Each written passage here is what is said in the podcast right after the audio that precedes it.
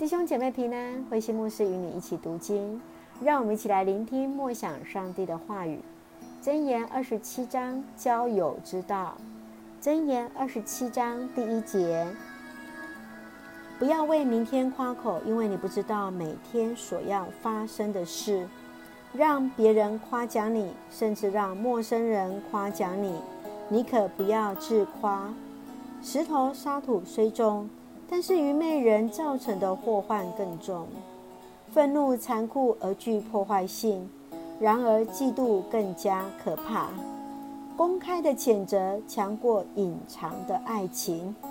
朋友所加的创伤是出于善意，敌人的拥抱必须当心。饱足的人连蜂皇的蜜都拒绝，饥饿的人连苦涩的食物也觉甘甜。离乡背井的人，正像鸟儿离巢远飞。香料和高油使人欢悦，深厚的友谊使人鼓舞。不要离弃朋友或父亲的朋友。遭难时，不要向亲友求助，因为邻近的朋友胜过远方的亲人。年轻人啊，要明智，我就高兴，使我有话回答讥笑我的人。机警的人一见灾祸，赶紧躲开；无知的人却上前受害。为陌生人作保，就得用自己的衣物做抵押。清晨吵醒朋友，大声为他祝福，等于是咒诅他。爱唠叨的妻子像雷雨滴答滴答，要他安静，犹如阻挡阻拦狂风，或用手抓一把油。朋友互相切磋，正如铁和铁磨砺成刃。看管无花果树的有无花果吃，伺候主人的必受器重。水里照出的是你自己的脸，内心反映的是你自己。阴间冥府填不满，人的欲望难满足，炉火锻炼经营。称赞考验人品，你把愚蠢人打个半死，他仍然是那么愚蠢。要小心看顾你的羊群，照料你的牲畜，因为财富不能永保，冠冕也不能长存。干草割去，嫩草又出现，山边的菜蔬也被采收。你可以剪羊毛做衣服。用卖羊山羊的钱购买土地，剩下的山羊有奶供养你和你的家人，也维持女仆的生活。弟兄姐妹平安，箴言二十七章谈论到了交友之道。所罗门王他用对句的形式来形容朋友生命的一个特质，是从内在生命所呈现出来的。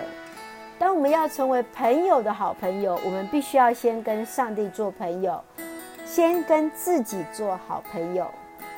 从第三节到第九节，他来提到朋友当中要互相诚实，没有嫉妒。接下来十一节到十九、十六节更提到做朋友也要有智慧。那到十七到二十二节来提醒我们，朋友是要互相帮助的。最后，在二十三节到二十七节，上帝要来赐福给人。当人们辛勤耕耘时，就要享受你劳碌所得的。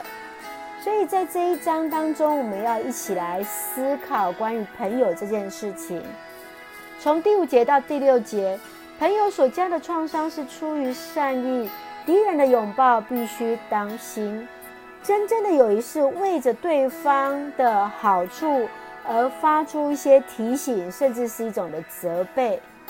忠诚的朋友，他会提醒人来改正一个人的错误。当那个伤口，也许这个在指正的过程当中会造成一些的伤害，那些伤口也能够得到恢复。不知道我们是否能够接受朋友对于我们的提醒呢？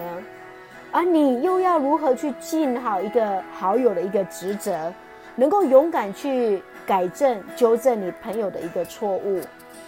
也许在这个过程当中，我们需要有神给我们的智慧，以至于呃，让我们能够有智慧的去做一个提醒，而不至于去影响彼此的友谊。接下来我们来看到第九节，来形容友谊的一个美好。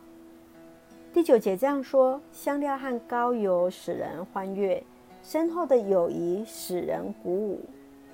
诗人他这样来提醒朋友，好像那芳香的树木。更加的甘甜，朋友忠诚的劝告，如扑鼻而来的馨香，是如此的美好。你有这样的好朋友吗？每当你想起这个朋友的时候，犹如馨香之气，好像那呃在森林当中所散发的芬多精一样呢？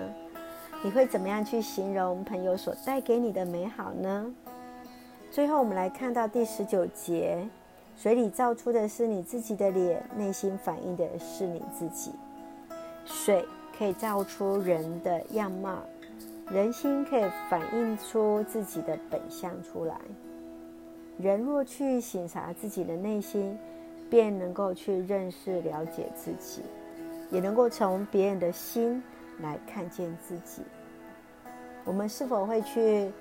啊，跟自己对话，勇敢去看见那真实的自己呢？让我们勇敢的面对自己，然后诚恳的跟自己对话，爱自己，先做自己的好朋友。让我们一起来从箴言二十七章来作为我们的祷告。亲爱的天父上帝，我们感谢赞美你，领受属天的智慧，看见你所赐一切的美好，感谢你成为我们的好友。因你所受的刑罚，我们得到平安；因你所受的鞭伤，我们得到医治。求主来保守我们的心怀意念，谨守我们的言语行为，来成为人的祝福，也使我们来爱自己、尊重自己，来做朋友的好朋友。愿主恩待保守我们弟兄姐妹身体健壮。灵魂兴盛，特别在最近，我们有一些的年轻人开始在接受疫苗。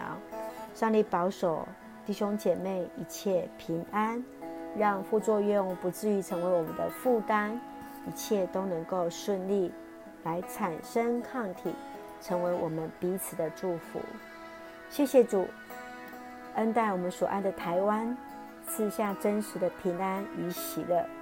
感谢祷告，奉靠主耶稣圣名求，阿门。让我们来看箴言二十七章十七节：朋友互相切磋，正如铁和铁磨砺成刃。朋友互相切磋，磨砺成刃。让我们能够彼此祝福，互相切磋，成为那锐利的刀剪，来成为彼此的祝福。上帝来恩待我们，将平安。丰丰富富赏赐在我们当中，愿主赐福，上帝的平安与你同在，弟兄姐妹平安。